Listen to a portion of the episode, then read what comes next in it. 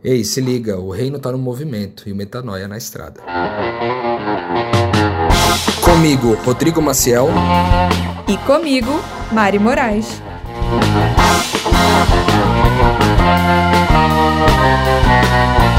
E na estrada de hoje você vai ouvir. E ele pegou a nota de 50 reais e ficou emocionado, assim, olhou para mim nos meus olhos e disse assim: Tá vendo, Rodriguinho? Você não me abençoa com o seu dinheiro você me abençoa com a sua presença, porque faz três dias que nada chega para mim, que as pessoas não dão. Foi você sentar aí e as coisas começaram a acontecer. A sua presença vale mais do que o seu dinheiro. Só veio, tipo assim, dá o seu jeito de falar aqui, usar seu carisma, nananã, seus impactos, aí faz aí. Mas quando você levantar, que as pessoas não pensem, nossa, como essa menina é espiritual. Nossa, como ela é inteligente. Nossa, eu gosto de ouvir ela falar. Ela fala bem, né? Não, dá um jeito de que seja o meu nome que fique na cabeça dele.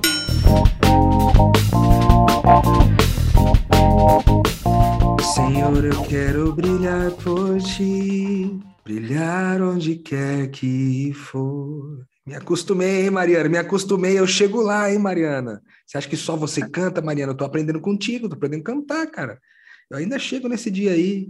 Graça e paz. Rodrigo. Graça e paz, galera. Aqui é Rodrigo Maciel, feliz da vida. A gente acabou de gravar o episódio que foi ao ar para você na semana passada e aí a gente emendou para gravar o segundo aqui, continuando as histórias das experiências aqui na estrada. E não é diferente hoje, a gente está muito contente aqui, Mariana e eu, aproveitando o momento super bom humor de Mariana, que vocês ouviram ela rindo aqui, a maior parte do episódio passado e agora temos uma segunda oportunidade de ver Mariana nessa alegria, nessa felicidade e também é, você que está acompanhando a gente aqui, que segue a gente na estrada e que ama caminhar com a gente aqui, fazer parte dessa comunidade que vive é, em torno do reino de Deus, apenas para o reino de Deus, é, hoje eu não posso deixar de te lembrar que você pode fazer parte da nossa comunidade na estrada, inclusive é, você que não se inscreveu ainda no grupo que a gente está montando aqui de uma comunidade, manda lá para nós o e-mail em podcastmetanoia.gmail.com dizendo quero participar da comunidade online, beleza? Não se esqueça disso daí. Outra coisa que eu quero te lembrar é que para você entrar lá no Instagram do Metanoia, tem um link na bio, você clica, vai lá no Na Estrada e clique em entrar quando você entrar no aplicativo do Telegram, para você fazer parte dessa nossa comunidade também aí no Telegram, onde a gente compartilha algumas coisas mais íntimas e um pouquinho mais pessoais, um pouco dos nossos desafios na estrada, para você entrar lá também e acompanhar com a gente, tá bom? A, entrada da Mariana aqui é sempre muito mais animada e melhor do que a minha, mas eu estou aprendendo, estou aprendendo. Chego lá, hein, Mariana? Até parece, né? Que eu nem ia estar tá gravando podcast se você não tivesse me persuadido, meses a fio. Porque eu achava que eu nunca ia fazer isso na minha vida. Tímida que só. Olha aqui, ó. Quem vê, quem vê essa bebê não diz. Uma bebê dessa.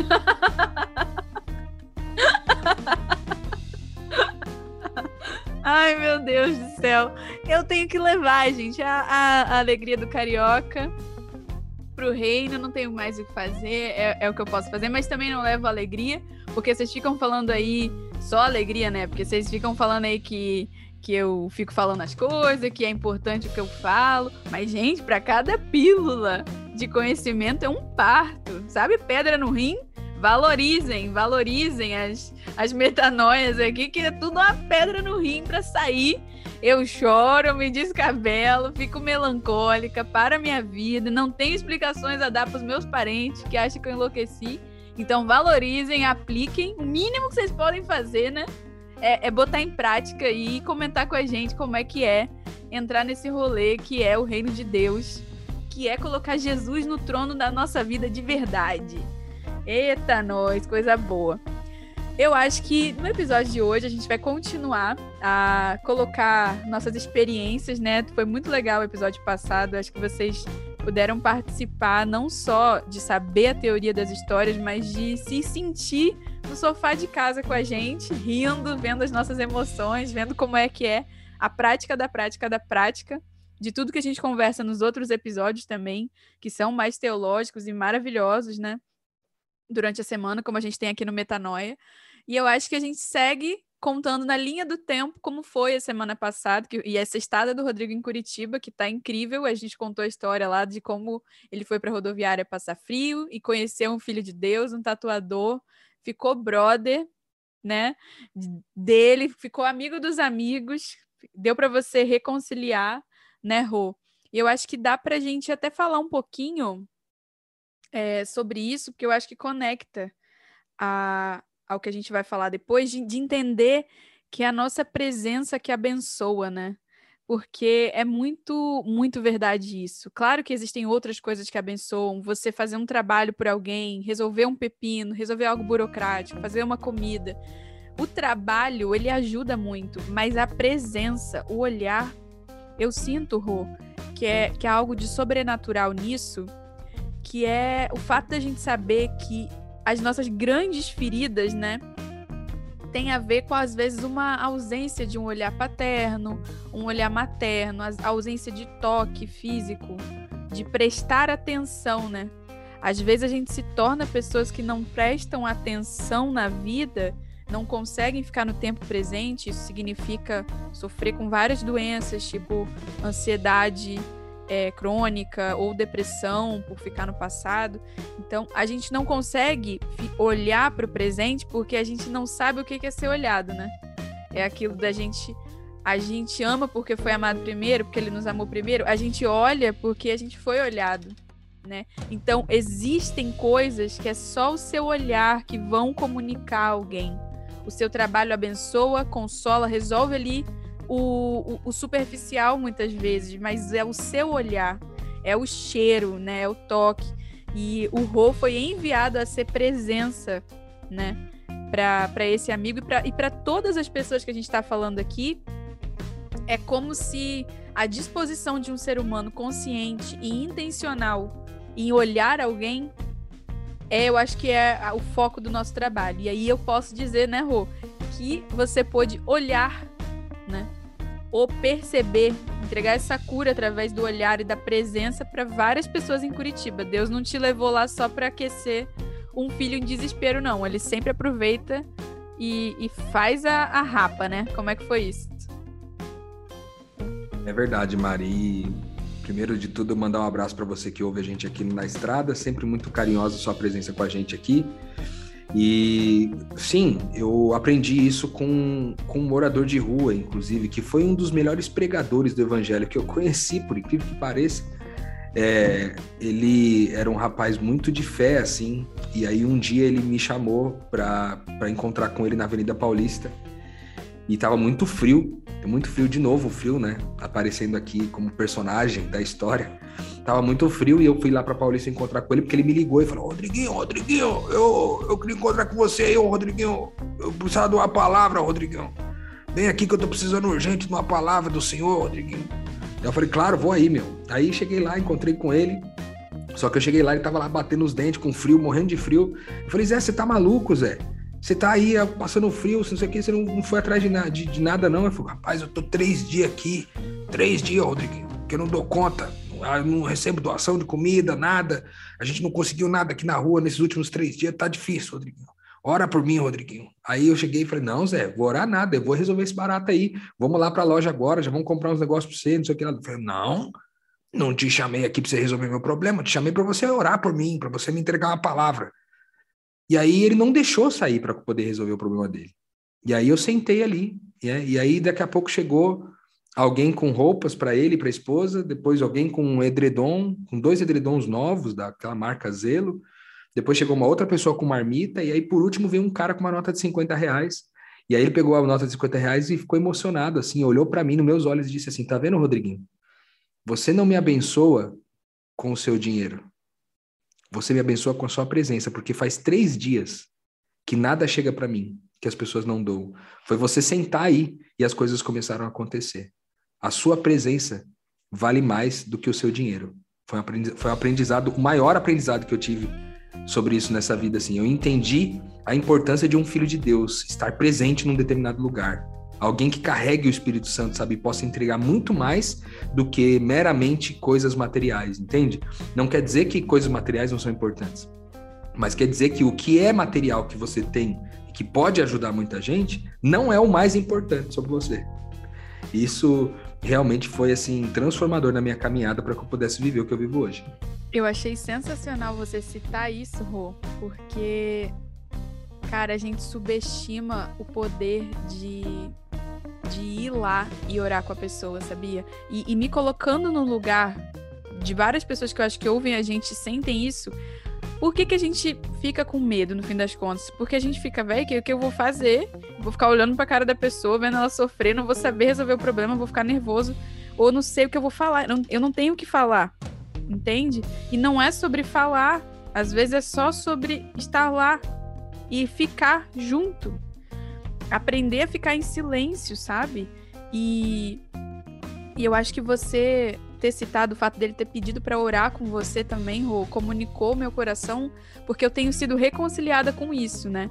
É, tem, tem várias coisas boas de não ter sido é, oprimida, ter histórico com um sistema religioso muito forte, né? A gente acompanha isso e vê como que várias coisas não que são problemas para pessoas que estão passando por um detox, né?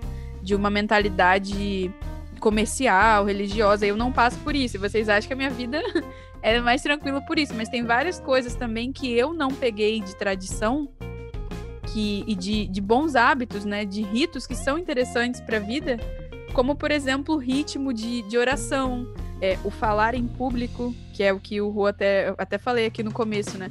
Para quem na, cresce na igreja ou, ou se desenvolve na igreja, essa questão acaba se desenvolvendo, né? De você aprender a falar em público.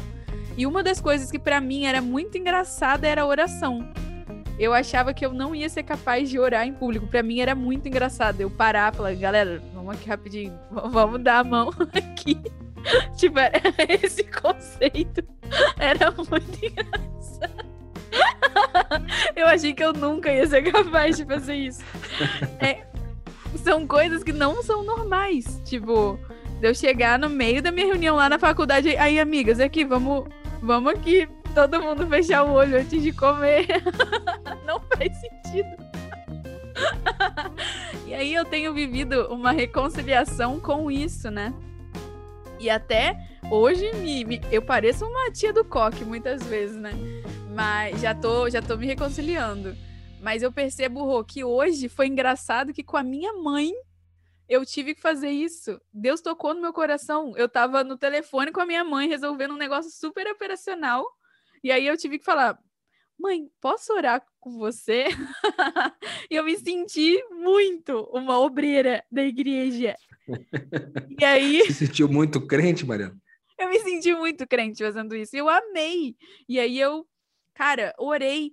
Porque eu não sei, cara, quando a gente tá aflito com alguma coisa, aflito com algum relacionamento, aflito por alguém, como que consola alguém chegar e orar com a gente, né, cara? Minha mãe tava querendo resolver um negócio com outra pessoa que ela tava desesperada, com um quadro assim super sério. E eu já, na minha vivência anterior, eu ia racionalizar, eu ia criar teorias psicanalíticas, eu ia pra mística, eu ia pros chakras, eu ia para qualquer coisa. Eu ia fazer um mapa astral da pessoa, mas eu não ia pensar na possibilidade de falar, cara, posso orar com você? Posso pedir pelo Espírito Santo trazer bom ânimo, trazer paz para o seu coração, paz para o coração dessa pessoa? Então, já que a sua falta de paz, essa pessoa está sem paz, então vamos orar pela pessoa? E, cara, muito lindo isso. E, e, você ter falado disso, que o morador de rua sempre, né? A pessoa em situação de rua, ela acaba trazendo sabedoria e é o sal da terra mesmo. Porque ele sabia exatamente a necessidade dele. Aí vai o ignorante querer resolver as coisas com dinheiro, né, Rodrigo? Só com dinheiro, né? É verdade, meu. E você sabe que tem uma informação interessante sobre essa comunidade em situação de rua, Mari, que e, estranhamente não existe nenhuma explicação científica para isso, mas é um número muito baixo, muito menor é, de pessoas da comunidade é, de, em situação de rua que foram afetados e mortos pelo Covid, cara. Já para pensar nisso? É, isso cria uma reflexão bem interessante pra gente, eu acho, cara. Sabe assim? Da forma como essa, essa doença se manifestou, muitos vão dizer que porque os caras têm muito mais anticorpos, porque estão na rua, com contato direto com bactérias, etc. E pode até ser que seja verdade, mas a verdade também é que é, houve uma proteção especial para essa comunidade na rua no meio dessa pandemia mundial aí. E sim, voltando ao nosso ao nosso assunto principal aqui na continuidade aqui da, da, da história aqui da, de, em Curitiba, né? Além dessas experiências de, de oração que a gente que você teve, a gente aqui teve também bastante experiências de oração, e, inclusive com ele, né? Com o tatuador que na semana passada a gente falou, né? A gente teve um momento de oração bem interessante aqui. E durante a semana, Mari, eu passei vários momentos ali com ele no, no estúdio dele. Aliás, um estúdio muito bem montado aqui é, em Curitiba, bem estruturado, com dois andares, cara, com duas pessoas trabalhando para ele, um estudo, uma, uma estrutura muito legal. E, e, eu conheci várias pessoas que foram tatuar e, e, ele, cara, ele, você viu, né, Mari? Você o conheceu no vídeo. Ele é muito empolgado, né? Com tudo. Fofo, uma fofura. Muito fofo. E aí ele passou a semana inteira testemunhando para todo mundo o que ele tinha vivido de domingo para segunda. Então eu tava lá e ele na minha frente falava: esse cara aqui salvou minha vida, você não tá entendendo? Ninguém faz mais isso hoje. E, que não... e ele conta sempre com a mesma empolgação, todos os dias ele conta com a mesma empolgação. Cara, e a, a real é que eu pude testemunhar, e ele também, com tudo isso, o que a gente ouviu, o que a gente. É, é, as pessoas, os que estavam sendo tatuadas e outras pessoas que também trabalham com ele, foram ouvindo é, os testemunhos duplamente, né, da minha parte, da parte deles, e eu pude ir, cara, contando várias coisas para as pessoas. E foi muito louco, assim, cara, porque ao longo de uma semana inteira, por causa do contato com esse rapaz, eu tive contato, sei lá, com mais de umas 12 ou 15 pessoas, só a partir dele, já com a oportunidade de um testemunho real que ele dava e as pessoas ficavam fazendo perguntas sobre do que se tratava meu ministério, o que, que eu fazia na rua, e aí eu tinha a oportunidade de testemunhar e falar de Jesus para eles, foi muito especial, meu irmão. Momento Pix. Fala galera, beleza? Aqui é o Gabriel Zambianco do podcast Metanoia e espero que vocês estejam curtindo o Metanoia com a gente, aproveitando para expandir a mente e para te manter mais próximo aí do privilégio de caminhar com o nosso Cristo. É isso aí, galera. Valeu!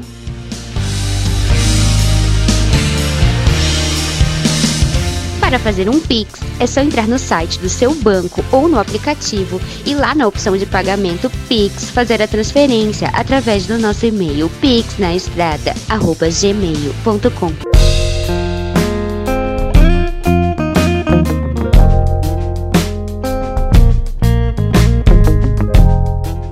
Caraca, Rô, quando você fala assim 12 pessoas, eu penso, cara, 12 pessoas foram olhadas por Cristo. Caraca, que coisa maravilhosa, meu. Porque quando Jesus subiu aos céus, né, ele deixou o poder do Espírito Santo e, e, e a maior perda, com certeza, era a capacidade dele olhar para as pessoas. Imagina o olhar do próprio Jesus para você, cara. Você tá andando lá, brota o Nazareno. Um olhar dele resolve a sua vida. O olhar, o amor que aquele olhar transmitia. Então a gente também, é, entre todos os dons espirituais que a gente poderia pedir de falar, de pregar, de, de mil coisas, cara. O dom de olhar, que eu sei que é um dom que você tem, né, Rô?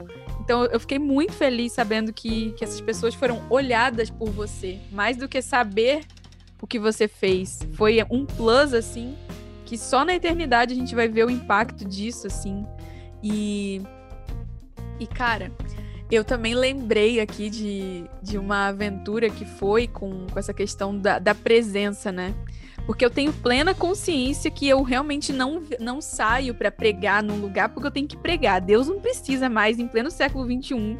Se for para alguém entender alguma coisa, meu, ele faz o podcast chegar na, na pessoa. Eu não, eu não vou lá para passar uma teoria para ninguém.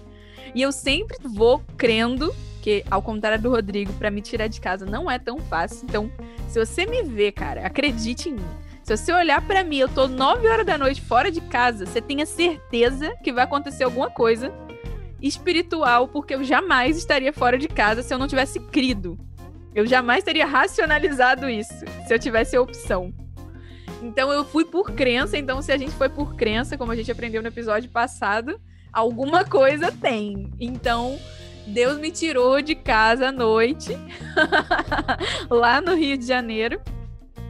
E aí, cara, eu fui é, para um grupo de pessoas que já tinham vivido o reino de amigos, que me, algumas me conheciam do podcast. E eu morro de vergonha de encontrar gente que me conhece do podcast, porque eu sou muito tímida para essas coisas, gente. Eu finjo bem, mas eu estava na, no prédio da menina, na, na recepção, me escondendo na, na, recepção, orando a Deus. E, e, eu, e eu fico assim, Jesus subiria agora, né? Jesus apertaria o botão do elevador agora, né? Tentando respirar para subir e, e, e falar com as pessoas, porque eu tenho muita vergonha, essa é a verdade. E aí, o que eu queria contar, Rô, é que Deus só tinha colocado no meu coração que não era para eu preparar uma mensagem. Quando eu cheguei lá, era um negócio um pouco mais estruturado do que eu imaginava. Eu imaginava que ia ser uma salinha e simplesmente trocar ideias, sabe, da vida. Mas não era isso. Era um lugar super grande, um, um apartamento super bonito, talvez um, um dos apartamentos mais bonitos que eu já tinha visto na vida, enorme. Só o apartamento, a sala do apartamento eram vários, vários apartamentos que eu já morei. E aí, na beira da praia, e aquela galera reunida, e, e eu supostamente daria a palavra. E aí eu falei, meu Deus! e aí eu, a pessoa, né? Eu, e aí eu fico naquela coisa, eu não posso ficar aqui pensando, eu não posso me trancar no banheiro por muito tempo, porque vão, vão perceber. E eu também quero conhecer as pessoas. Não, esse é o momento que eu tô aqui para me relacionar, não posso pensar no que eu vou falar. E aí Cara, eu acho que o que eu queria compartilhar é que eu tive duas surpresas nessa noite, assim. A primeira foi que eu recebi um papelzinho. Eu não tô muito habituada a essas dinâmicas, né? Eu falei com várias pessoas sobre isso e aparentemente é algo comum no meio evangélico você receber um papelzinho. Eu achei que eu ia participar de algum sorteio, mas não, não era sorteio, não. Eu era para eu orar com alguém, né? Olha lá o tema, o da oração sempre vindo, né? É, em geral, Deus é bem organizado quando ele quer me ensinar alguma coisa, gente. Ele começa a concentrar tudo sobre o mesmo tema e aí eu entendo. e aí era sobre oração, né? A dinâmica. E aí, cara, eu fui orar e a pessoa com quem eu caí para orar foi uma pessoa assim. Uma mulher, bem o estereótipo daquela mulher de oração, assim, com poder de oração Gente, eu não tô brincando. Eu sentei na frente da mulher, ela não me conhecia, ela era uma das pessoas que não fazia ideia de quem eu era. Ela simplesmente sentou e falou: O Espírito Santo me comunica, tipo, um trabalho com missão que tem agradado muito a Deus. Começou a, a relembrar vários dons meus que eu tava, tipo, super sem querer trabalhar com isso. E aí ela começou a falar da minha vida e eu não posso entrar aqui nesse nível de detalhe, gente, mas o, o, ápice da parada foi que, assim, eu tava super em paz quando eu fui conversar com ela. Eu tava com uma crise, uma nhaca, que vocês devem ter sentido nos episódios passados, que eu tava muito triste. Só que quando eu fui lá nesse dia, na véspera, Deus tinha resolvido o rolê. Ele me deu uma resposta muito específica e aí eu, eu fui para lá tranquila. Então eu, eu não tinha nada para pedir para ela. Ela falou: O que, que eu posso orar por você? Aí eu falei: eu só quero bom ânimo para trabalhar, porque eu tô de boa, tipo, tá tudo bem, sabe? Cara, ela começou a orar e ela olhou para mim e falou assim: Deus manda te, te lembrar e falou exatamente a resposta da oração, que é para você descansar e não ficar ansiosa, porque tal, tal, tal, tal, tal, tal, tal, tal, tal. A mulher respondeu, ela relembrou, tipo, Todas as respostas de Deus que eu tive na semana de uma forma extremamente específica, ela tinha um dom de revelação. Só que o que era mais estranho era eu estar. Imagina o rolê, né? Olha, olha, se coloquem na minha vida. Eu, uma pessoa tímida, na Barra da Tijuca, num apartamento enorme, num encontro que, nesse caso, era adventista, e adventistas não fazem esse tipo de coisa. Tinha uma mulher lá que foi interceder por mim e confirmar todas as revelações que eu tive a semana toda o rolê super aleatório. De modo que, quando eu sentei, e aqui vai, eu acho, a chave do que eu tenho para falar para vocês, o mais importante, não é só essa parte sobrenatural de, de Deus é, interferir na nossa vida de forma tão incisiva, né? É, como mandando filhos, né? Esse envio de filhos para testificar as coisas. É que eu lembro que eu sentei e eu só, na hora que estava chegando perto da hora de eu falar, e eu só estava processando tudo que a mulher tinha me dito, veio só uma coisa assim na minha cabeça. Só fala de um jeito que quando você levante daqui, as pessoas estejam pensando em mim e não em você. Só veio isso. Caraca. Só veio, tipo assim, dá o seu jeito de falar aqui, usar seu carisma, nananã, seus impactos, aí faz aí. Mas quando você levantar, que as pessoas não pensem, nossa, como essa menina é espiritual. Nossa, como ela é inteligente. Nossa, eu gosto de ouvir ela falar, ela fala bem, né? Não, dá um jeito de que seja o meu nome que fique na cabeça deles. E rapaz, como isso é difícil, né, Rô? É mais fácil você preparar um sermão impactante, com dicas retóricas, com coisas retóricas que você prenda a audiência e você fique conhecido como alguém interessante. Mas, cara, eu simplesmente sentei e contei o meu testemunho explicando como Jesus foi o centro da minha vida em situações determinantes. E quando aquele pessoal entendeu que tinha várias pessoas ali com, com pessoas prósperas, pessoas com a vida abençoada por Deus, que a minha vida no Rio era abençoada.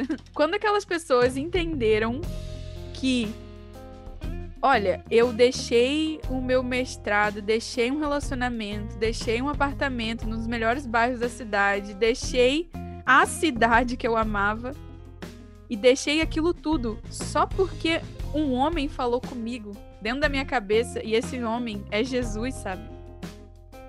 As pessoas começaram a pensar qual foi a última coisa que Jesus falou com elas e e por sabedoria do Espírito Santo, eu pude ministrar aquela noite e dizer, cara, eu sei que você deve estar enrolado, eu sei que tem, tem um monte de gente aqui com a vida espiritual no lixo, frio, não tá nem entendendo onde que isso começou, onde é que isso vai acabar com um monte de teorias, mas eu tô dizendo para vocês que nos próximos 10 anos a, a igreja como instituição será seriamente questionada pela cultura do que a gente está passando no mundo, com o que está acontecendo com o evangelho.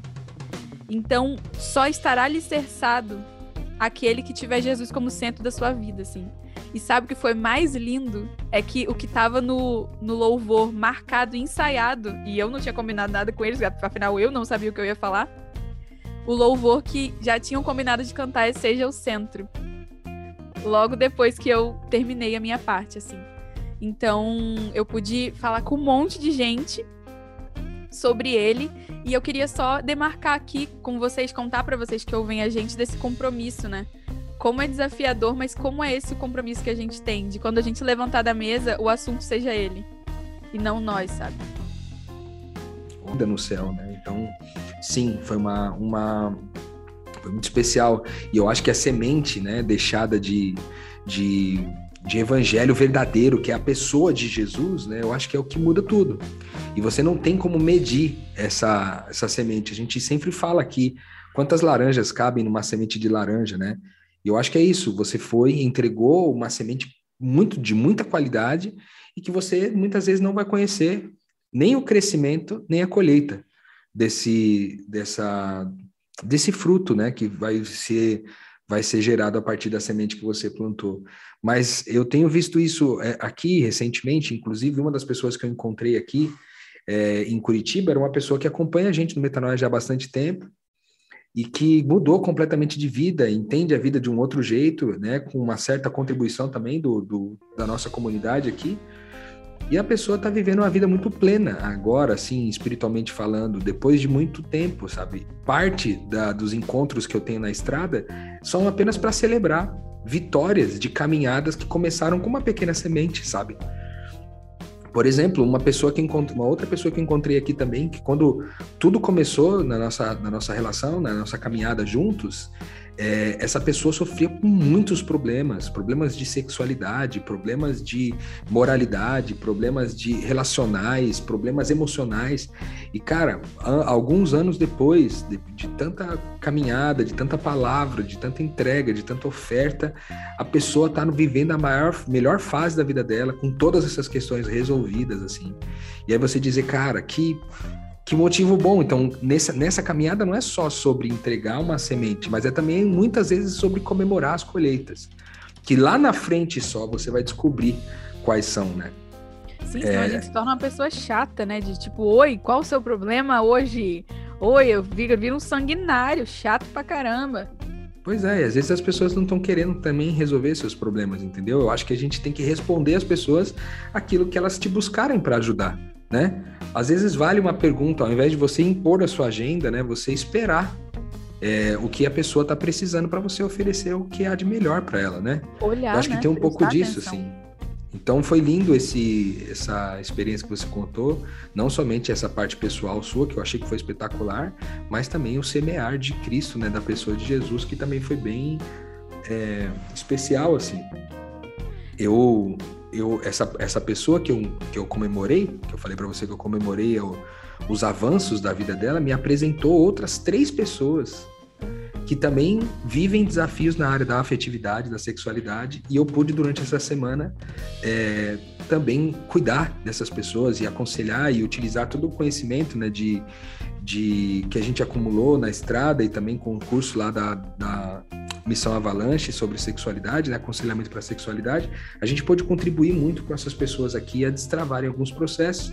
Lógico, né, ainda no começo de caminhada, mas já criando vínculos bem legais, assim, é, foi uma semana muito muito forte né, de, de, de aconselhamento para sexualidade aqui nessa cidade também, viu, Maria? Assim, foi bem bom e eu acho que algumas sementes muito boas foram plan- plantadas nesse sentido.